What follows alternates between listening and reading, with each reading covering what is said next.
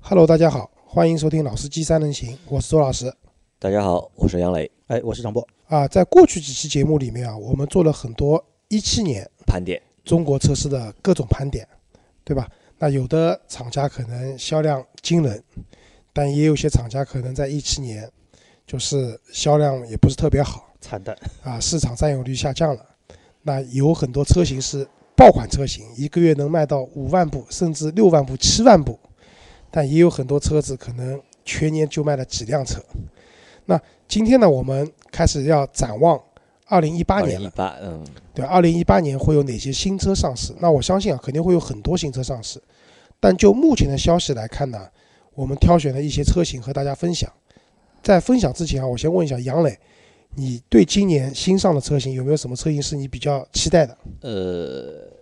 今年啊，就我对今年比较期待的车型啊，其实，在一月份的话，已经有已经有好几个新车上了嘛，对吧？像雷克萨斯出了两辆， LS、LC，哎那当然这个车和我们我觉得没有什么太大的关系啊，和包括我觉得和中国的用户也没有什么太大的关系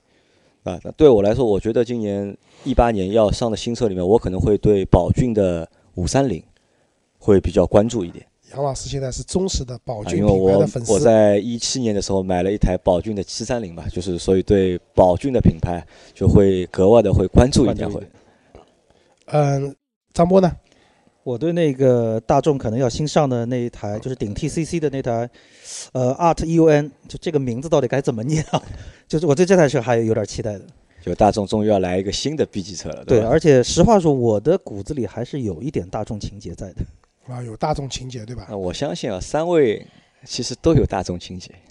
对，啊， 对，好。那我的话呢，我对今年会也会有一辆车，蛮感兴趣的。但是呢，我先卖个关子，就先不说，好吧？其实我们三个人关注的车型啊，今天都会在这期节目里面跟大家分享。那我们就先一个个开始啊。那我们想想啊，第一辆车是新 Polo，新啊抛新了， Polo 啊，就是你们有 Polo 情节吗？有的。哟，我也很强有。烈的。对，我张波，我问你啊，你当初买高尔的时候，为什么不买 Polo 呢？其实当年就是因为高尔的那个两门吸引了你，吸引了我，对，而且因为因为在欧洲有很多两门车嘛，所以我一直对那个感兴趣。如果不是它，不是高尔的话，我一定会买 Polo。啊，所以就之前我们做一期节目，就张波散人的进阶之路，对吧？所以他从第一辆车就体现出了一个散人的特质。我当时没有买 Polo 是因为买不起，买不起，对吧？那个时候的 Polo 要十多万。就是我大学的时候有个同学，大学一毕业，家里面就给他置办了一辆红色的 Polo，一个女生啊，就真的好羡慕。哦，那个绝对是众人 虽然只有一点四手动挡，对吧？没有什么配置的，但那个车当时要十几万。老周第一这台车是在几几年买的？我第零一几台车在零五年买的，零五年买的哈，零五年那年我应该是大学毕业一年也不两年了，已经啊一年吧应该是。我到其实我到直到十年前，Polo 还是我的就是首选，首选，而且还是二手 Polo。好吧？那其实我在整个用车过程中，我买过一台 Polo 的，就当时买一辆 Polo 的话，其实就是给家里面的人练手用的，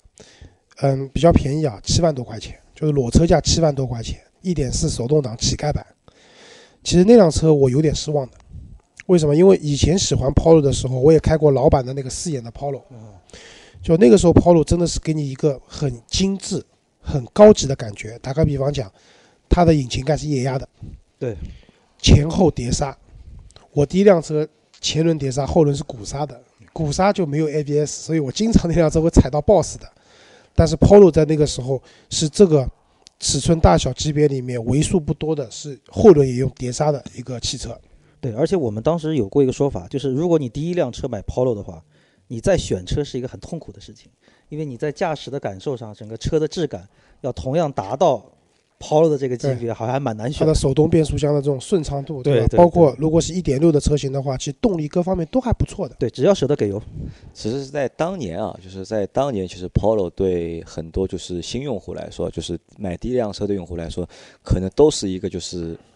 首选的。如果你是一个年轻人，对吧？想买一辆小的 A 级车，又是两厢的话，那可能 Polo 肯定是第一位。就是首选。也有三厢的 Polo，对，三厢 Polo 当时就选的人也不多，其实我觉其得。实卖的蛮多的，你并觉得且还说蛮路上卖的蛮多的。好，那我们讲回新 Polo，啊就是我刚刚讲了，就是其实中间我买过 Polo 的，那个 Polo 给我的感觉不是特别好，为什么？整个材质因为它便宜了就嘛，很廉价了。就整个材质全是塑料。那个车子我开了一年半，虽然没怎么开，一年半味道都没散掉，车子里面还有很重的这种塑料的味道。那么这是为什么说新 Polo 我们放在第一辆跟大家分享？第一个，它换平台了，换平台啊，对，就是它换到了 MQB 的平台。终于，杨磊一直说，就是 MQB 的平台，你觉得比 PQ 的平台高级，对吗？不是说高级会比 PQ 的平台更好，就是这好好在几方面啊，就是首先对厂家来说，就是生产这辆车的一个流程和工艺可能会比就是之前会方便一点，就对生产的成本会降低。如果它的生产成本一旦降低的话，那可能售价终端的售价也必也然会会就是有一点下降。下来一点，对吧？包括一些我们看到一些就是好的配置或者是新的配置，就是都可以就是在 MQB 上面去实现。包括就是像今年就是新的那个呃朗逸，朗逸也会换平台嘛，也从 PQ 平台换成就是 MQB 的一个平台。，啊，其实我倒是觉得，就是 NQB 平台一定比 Q PQ 平台好呢，我倒觉得未必。但是确实就像杨磊讲的，因为这个平台是个高度模块化的平台，它的制造各方面的成本啊都会得到很好的优化。那最直观的，那你说这个新车会很便宜？不会的。但是同等价格下，也许会给到我们相对来说更好的材质以及更好的配置。啊，对，因为现在从海外发布的新的 Polo 来看，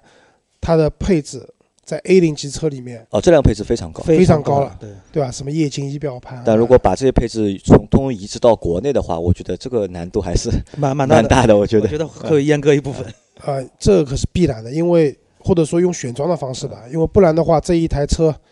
可能价格要很贵了，那别人是不愿意花十五万的价格去买一辆 A 零级的车的。对，但是我是觉得说，啊新 Polo 可能更针对的一些，就是说是对生活品质还是有点要求，啊然后同时家庭的条件也还不错的。那我觉得对于他们来说，选这样一部你说 A 零级作为入门的来说，它可能会对配置啊，对各方面还是会有一定的要求。所以我觉得新 Polo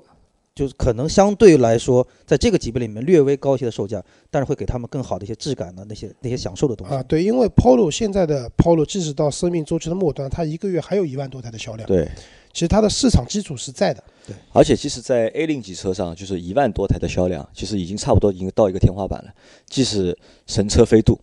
一个月都没有也它就卖的多，对，也就最多时候也就一万多台，可能也就在八千台到一万台之间。嗯，去年的话，飞度的总体销量只有 Polo 的百分之六十到七十，其实 Polo 还是有很大的领先的。我也同意张波讲的，就是 Polo 可以价格略贵一点，它的品牌溢价，对大家对它的品质的信任，然后包括它的一个非常好的二手的残值率。对，这个是很重要的。那这一次的新 Polo，我觉得主要的看点还是它那些比较丰富的配置啊，到底有多少是可以以一个相对实惠的价格，让我们中国的对，用户进到我们的市场，可以去使用这些配置而。且 Polo 在中国也算一个长寿车型了，长寿非常长寿的。哎对吧？ 而且他觉得是比较满足年轻人，比如说，因为你看啊，就是德系 A 零级车的相对改装大家会比较多一些，那就是说这个年龄段对于这个级别的车，尤其对于 Polo 这个车型，这种钟爱程度还是蛮高的。啊，好，我们接下去讲。那因为 Polo 是属于轿车嘛，那我们接着还是讲轿车啊，就是本田会今年上一部啊新的新雅车。阁嘛，听雅哥，嗯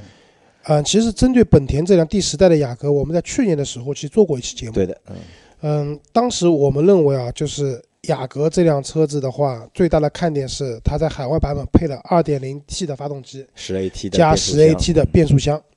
那现在国内的民用车民用车的话，用十 AT 的变速箱的厂家应该还没有。目前没有。没对，有当没当看时到我们过嗯就说，本田会不会是中国市场第一个引入十 AT 变速箱车型的？而且这个车也不会特别贵的情况下，让消费者去使用的这样一个汽车。嗯但其实是这个是基本是不可能的了，还是对，因为就目前消息来看，本田新进来的这辆雅阁的话，还会用它的一点五 T 对吧？ 1.5T。这个发动机配雅阁这个车型来说，我觉得还是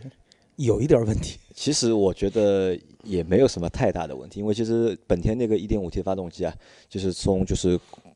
功率到就是燃油经济性都是 OK 的。但是我是觉得从车主的角度，就是我已经掏钱买了这样一辆新雅阁，就是这样的车型，你只给我一台 1.5T 的发动机，我那就觉得就是说，我们撇开工况嗯这个角度不谈，从消费者的这个心理上来说，会觉得略微有一点失那落。可以你去看一下就是冠道和 URV 的一个销量，在冠道和 URV 里面就走量的也是一还是点五 T 的 1.5T 那个版本，因为便宜是相王对道价格啊，在便哪宜是王道啊，是这样，就是目前在售的第九代的雅阁，差不多一个月能卖一万台到一万两千台之间，但是百分之八十的销量是它的二点零升车型，二点零的，所以那我这也就是为什么第十代雅阁本田还是会用一点五 T，因为一点五 T 和二点零自然吸气比的话，其实在动力上那更那肯定还更好是一一点点五还 T 会更好，更好一点，而且燃油经济性也会更好。对，所以既然既然大家都在选择我的相对来说比较低配就是低排量的车型的话，那我用这一点五 T 去满足市场的需求也未尝不可。而且本田的发动机嘛，技术大家还是比较认可的啊。当然了，就是不考虑它这个机油增多的问题 啊。啊，关于这个问题，我们会还另有外再另外做有一期节节目目详细来谈这个事情。嗯，还有一辆车就是刚才那个张波说的，就是大众的这辆叫，我不知道怎么念啊，我不知道我这个念法正确，叫阿琼啊这样的一个车子。嗯，这个车子的话其实是 CC 的换代。 ，CC 的换代，嗯，对，张波，你为什么对这个车关注呢？因为我是觉得怎么说啊，就说这个车其实我给它一个定位啊，呃，不知道是不是正确，比较适合于相对闷骚一点儿的打个引号的中年人。那为什么这么说？首先，第一，它的整个一个外观就依然延续那么一个很惊艳的一个效果，甚至说可能还更激进一对点。，这个车是一辆 GT 车型，那另外一点，但是咱们撇开看内饰，内饰又是相对比较沉稳的大众的一贯的这个套路。那所以你说，如果是作为一个相对年轻的消费者，他可能会觉得内饰太过沉闷，但是对于稍微年龄大一点，你比如说你对于整个质感会有更高的要求啊，对于舒适性、沉稳的这个方面会有一定偏向的话，但是我又不希望说我的车给人感觉显得老气沉沉，那我觉得大众的这款就 R。R t r 或者 R T U N，就这个车，我觉得还是非常适合这样一个年龄段的这么一个消费层。就我们现在看到，啊就是大众在华售的，就是销售的 B 级车里面有上上汽大众的帕萨特、帕萨特，一汽一大汽众的迈腾迈腾迈，腾，对吧？然还后有还有 CC。 CC，然后上汽还有一个就是那个那个算 C 级车了吧？应该辉昂不算会 B 级车，对啊，应该算 C 级车。其实这辆车，这辆新车其实也算一个就是新面孔，对，因为是这样，就是 CC 这个车子其实从外观来讲，蛮好看的。轿跑嘛对，还不错的，对吧 CC 可能是大众所有车系里面长得最好最好看看的一的一辆最好辆车，车，看的对对吧？这辆车我只能讲，中国市场有一段时间卖的蛮好，卖的蛮好的，但是现在你们路上能看到新的 CC 吗？看不啊到。几乎没有。几乎没有。就是我是觉得，就这种颜值很高的车型啊，它在刚上市的时候会有叫一过性的销量提升，因为喜欢这个颜值的人，因为就是只能说比较冲动嘛，就把这个车买了。对，而且在欧洲也是这样。欧洲就是说，当时对 CC 的一个定位啊，也就是说，呃，年龄稍微就是比年轻人稍微大一点，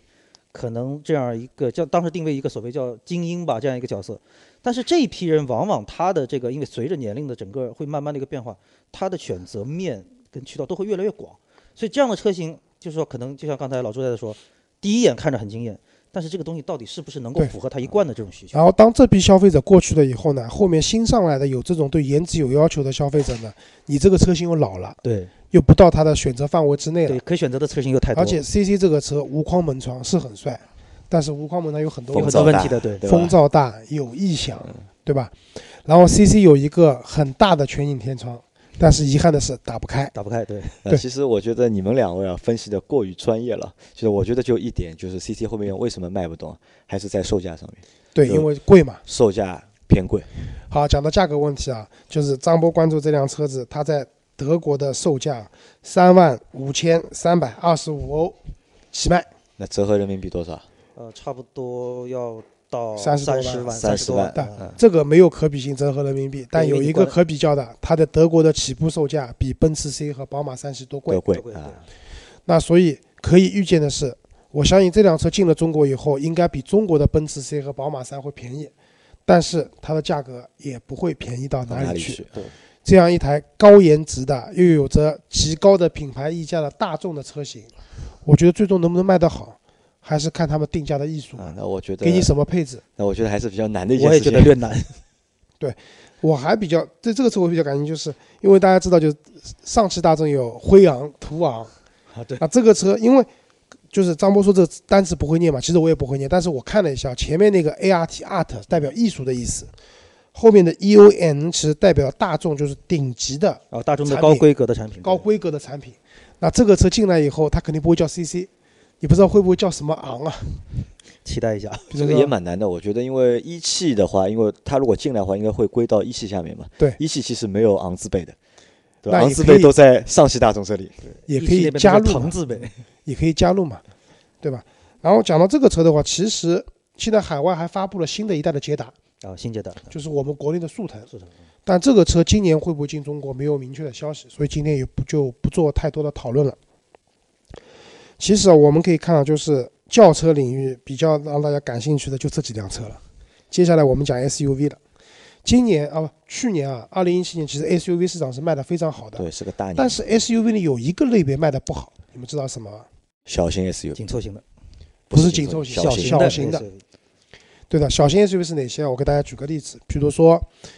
本田的缤智和那个缤智 CRV、呃，不是 CRV，啊不是说的 XRV， XRV，嗯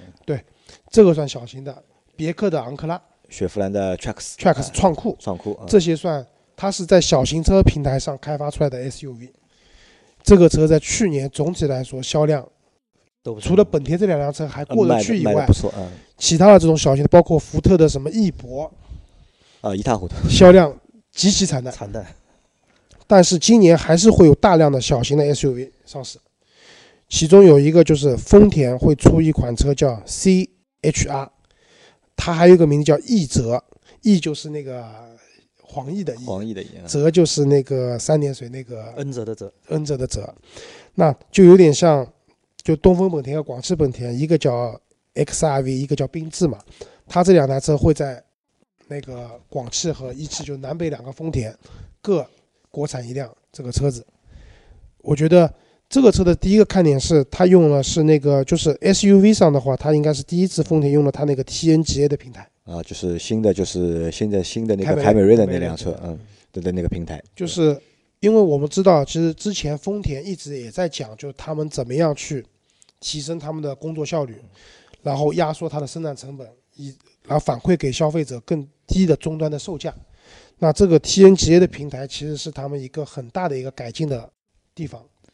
其实我们去看，就是一七年的，就是 SUV 市场里面，丰田其实不算太出色，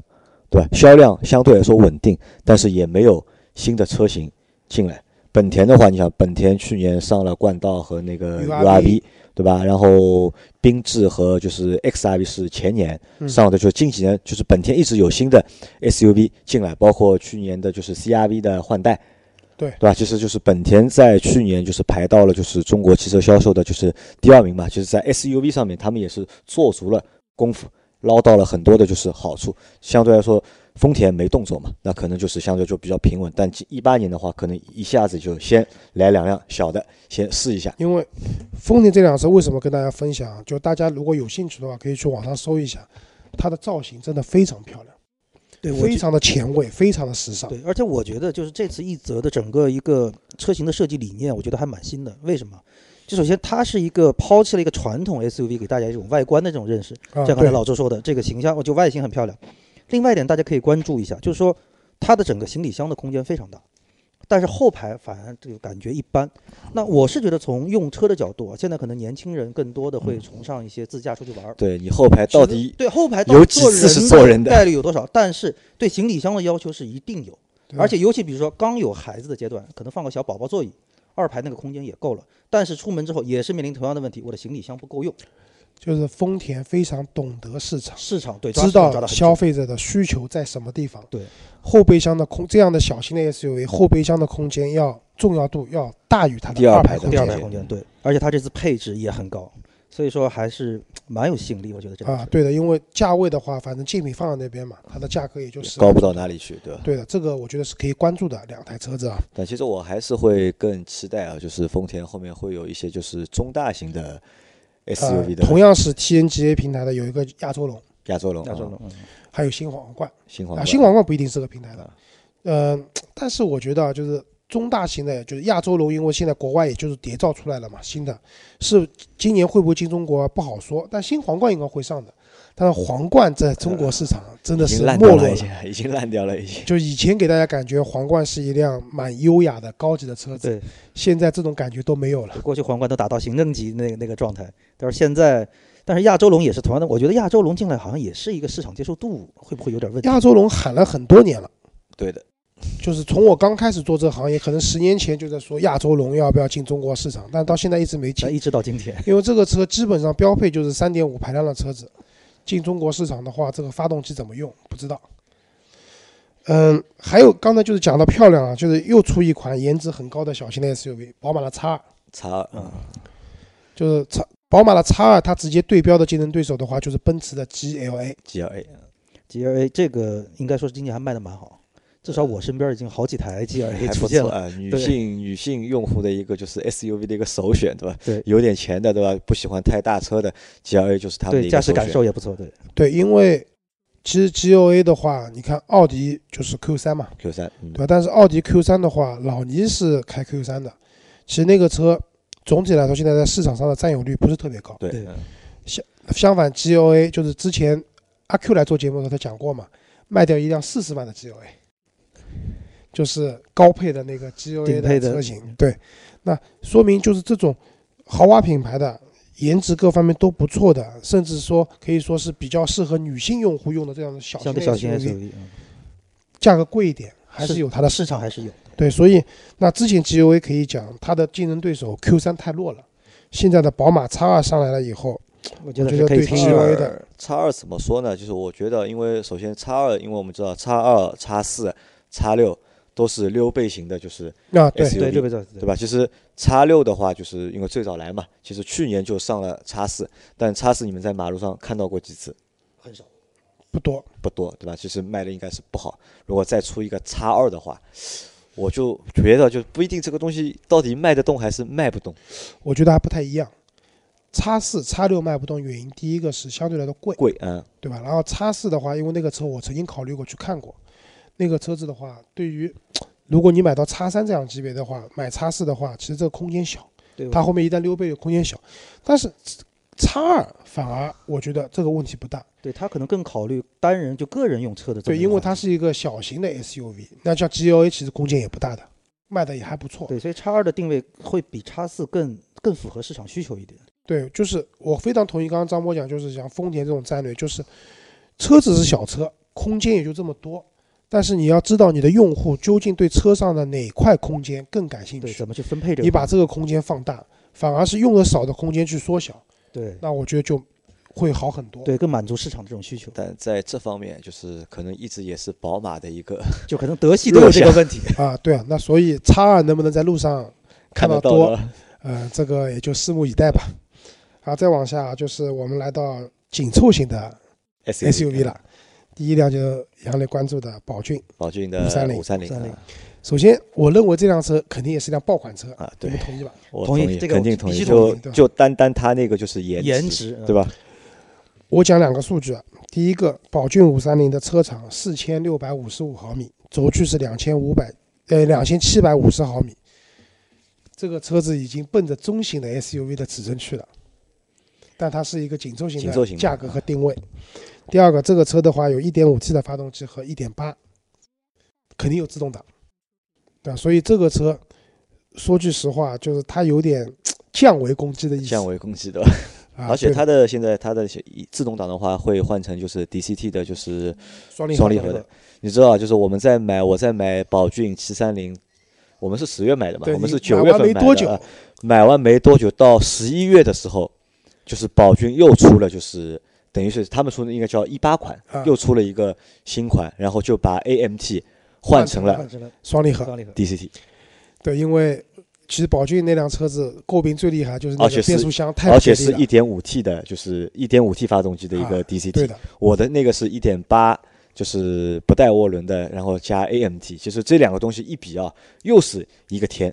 一个一个地，地，对，所以我觉得宝骏是比较擅长于用相对比较低的价格给予更多的享受，而且他们的我觉得就是嗯一个就是技术的一个更迭或者产品的一个更迭很快。也非常快。虽然说就是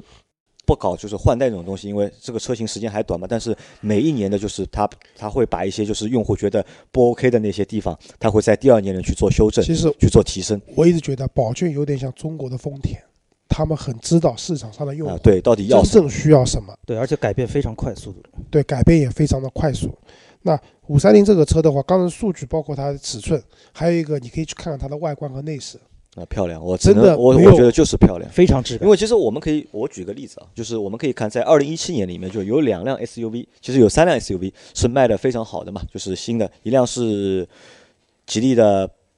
博越，还有一辆是就是荣威的 RX 五和就是宝骏的五幺零。其实我们去看这三辆车，我觉得卖得好，啊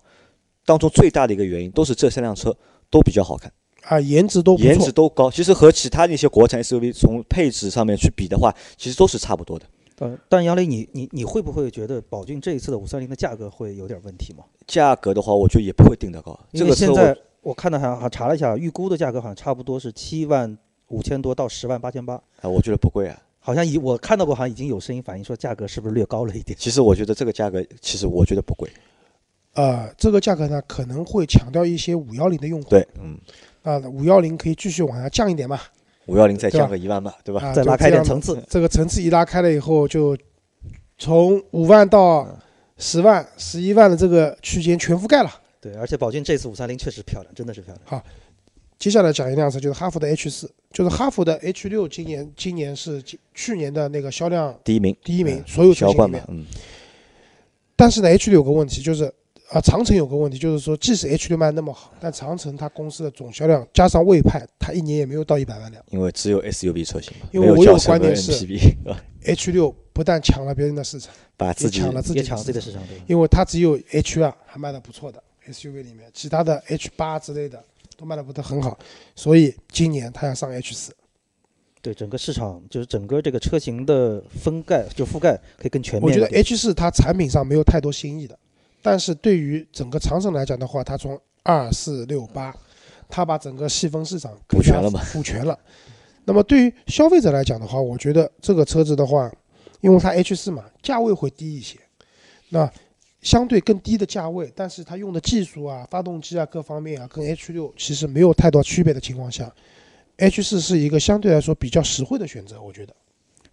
这个价格下来之后，而就是说你说外观来说、配置来说都没有什么太本质的区别情况下，就是就是一个性价比。但有一个问题会存在啊，就是什么呢？可能对很多用户来说，就是长城可能会到新的一年一八年里面，可能我们会对这个品牌或对这个品牌车型会有一个审美的疲劳。审美疲劳了，对，嗯对吧？你啊去看它的就是它的二四六，对吧？它它的二四六车型都是承载式的车身，然后 H 三、H 五是就是非承载式非承载的的对一个车身，对，嗯而且这次 S 确实 H 四的话，外观真和是看 H 不六出你和看不出 H 什六么去太比的大话，的其一实个区没别有什么就是太大的一个变化，对只可是能在售价上面和配置上面略有不同而对已。啊蓝标车可能稍微看着稍微看着年轻化一些，啊，对，所以我觉得还是一个整个一个细分市场的一个空白的填补吧。啊，再下来讲一辆很重点的车型，但是呢也没有什么聊头，就是奥迪的 Q5L。啊 Q 五 L 就是唯炒了一一年了，已经对吧？因这为个事情因为在是二这零样一七年已经说了一年了我已经。说这个车没有什么聊头，因为它的内饰其实跟现在新的 A 4啊、Q Q 7啊啊都是都一样的类似的。最大的看点是什么？加了个 L， L 对吧？哎，对，加长了，加了八十八毫米，就是八点八厘米嘛。那整个国内现在其实 SUV 大家看到还是往大的做，对 L 的话，就是去年的途观 L，途观是 L 第一个就是在 SUV 后面加加 L L 的的车型，对吧？往大了做。那我觉得 Q 5上来以后，只要价格别太离谱，应该也还可以。应该也是热销的一辆车型。啊，肯定热销。最后讲一个，我刚才卖了个关子嘛，就是七人座的车，不是那个蔚来啊，没有没有收他们广告费，是那个别克的那个昂克雷昂克雷啊， a v i n i 最近有媒体在美国试过了，那我觉得这个车也是个大七座，但唯一的问题是它在美国是三点六升的车子，进中国以后，这个排量是个问题，还有一个是价格的问题。G L 八的 a v i n i 已经卖四十多万了，那这个车卖多少钱？虽然说途昂证明了大七座卖到四十万左右有是销量有销量的，但是这个车子如果但是买途六昂十的万的话，你卖得动卖不动，对对吧？途昂的二点五 G 车型明显是没有销量的，那你这个车子的话明显是要贵的对。如果真的卖到五六十万的话，还卖得动卖不动？这是我关注的点啊，，这个我觉得肯定买不到。啊对，啊说不定别克能创造奇迹，大因为家可这以看一下除。非这辆车国产，如果这辆车国产的话，那啊是换这个是二有点可能零 T 的发啊，动对，机。这个是有可能的。那好吧，今天节目就到这里，谢谢大家。好，大家拜拜。好，再见。